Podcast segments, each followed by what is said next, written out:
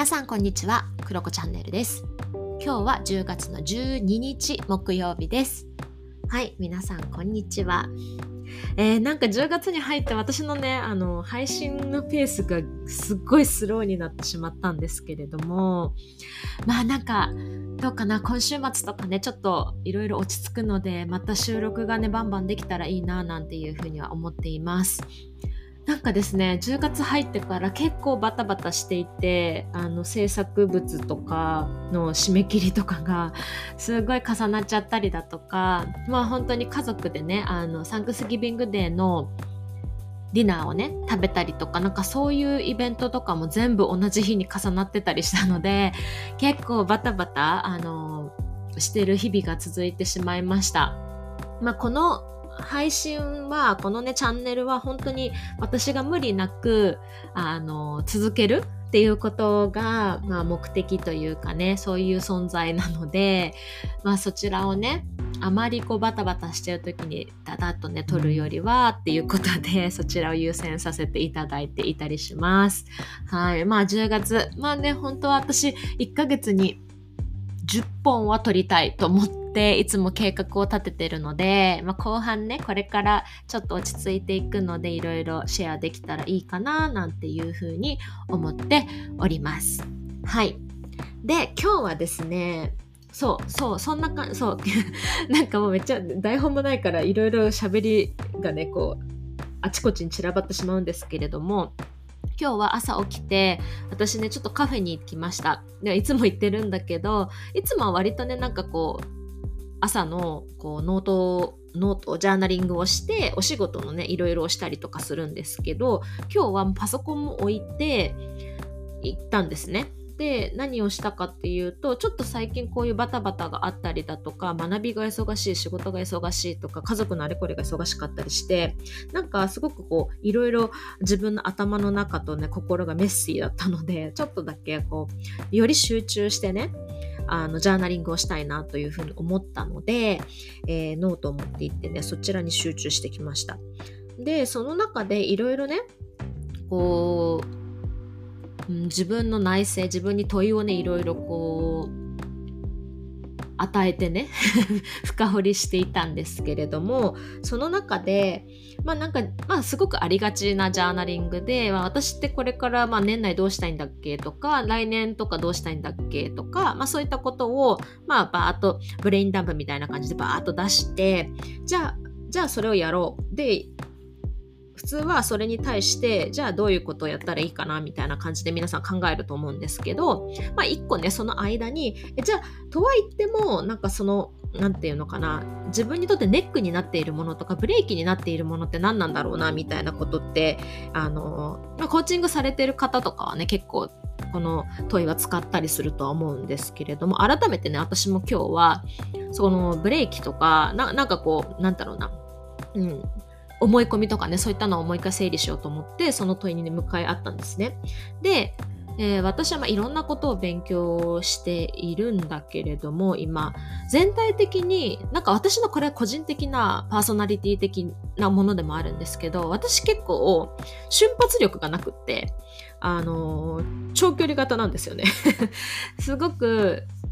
コツコツやるというか長期間かけて経験を積むとかそういったことは割と得意だと自分で思っていたりするんですけどで今日もなんかあのいろいろ書いていると例えばデザインのことだったりだとか対話の場作りとかもなんか自分の中であやっぱりやりたいけど時間は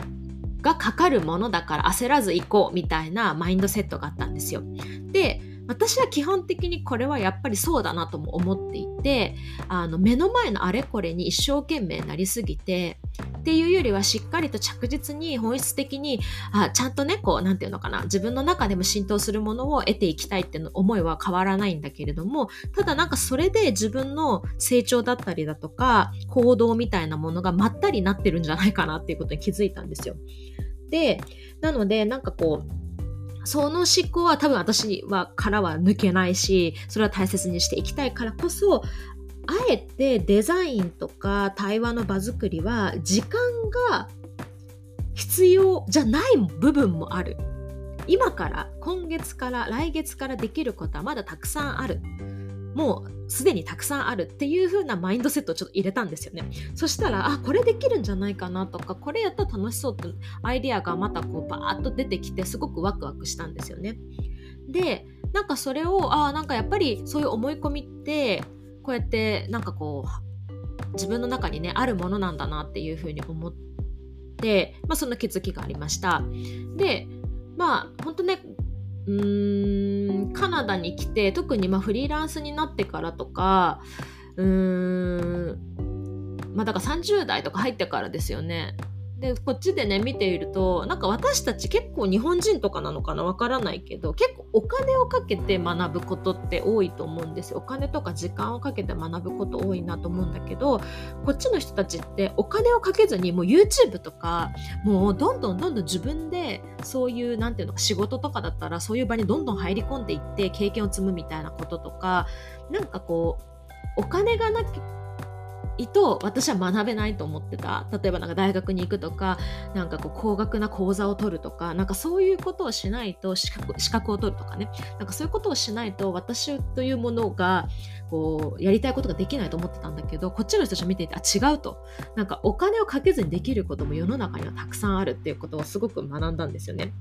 で私もお金をかけるところはかけるんだけど全部かけないとできないっていうなんかそういう思い込みはね割とポンと外れたなっていう風な気がしているんですね。で、まあそういった2つのね、ことから、やっぱり私たちってお金が必要だとか、時間が必要だとか、経験が必要だとか、何でしょうね、人脈が必要だとか、〇〇が必要だって思い込みすぎていることってたくさんあるんじゃないかなっていうふうに思います。で、なんかこう、うーん、それはそうなんだけどみたいな それと真逆のとはいえそうじゃないものもあるってなった時に自分がどういうアクションが取れるかとかっていう風に自分の思考をちょっと振ってあげる振り幅を作ってあげるっていうことをするとなんかすごくこう、うん、ワクワクするしちっちゃい成功体験が積みやすくなってなんかそういう、うん、積みやす、うん、積みやすくなるからすごく大事だなっていうふうに思いました。ということで、私はね、なんかこう、そう、デザインの学びがね、ちょっとね、だだらっとなってたんですよね、自分の中で。で、私の中では、なんかこう、うん時間をかけてやるものだから、まあ、コツコツやればいいやと思ってたんだけど一定のところまでは集中ししてバーッと習得したらもうそこからどんどんどんどんお仕事にしていったりだとかなんかこうそう制作物をボンボンボンボン作るみたいなタームにどんどん入っていきたいなって、なんか今日ね、気合が入り直したよっていう話でした。はい。はい、ということで、まあ、ちょっと短いエピソードなんですけど、まあ、そういう自分の中のこれが必要だと思っているものありませんかっていうのをもう一度問い直してみると面白いかもしれません。はい。ということで、この後私は3分後からミーティングが始まるので、今日は短いですけど、以上になります。また明日配信できますように。はい。ということで今日は以上です。バイバーイ。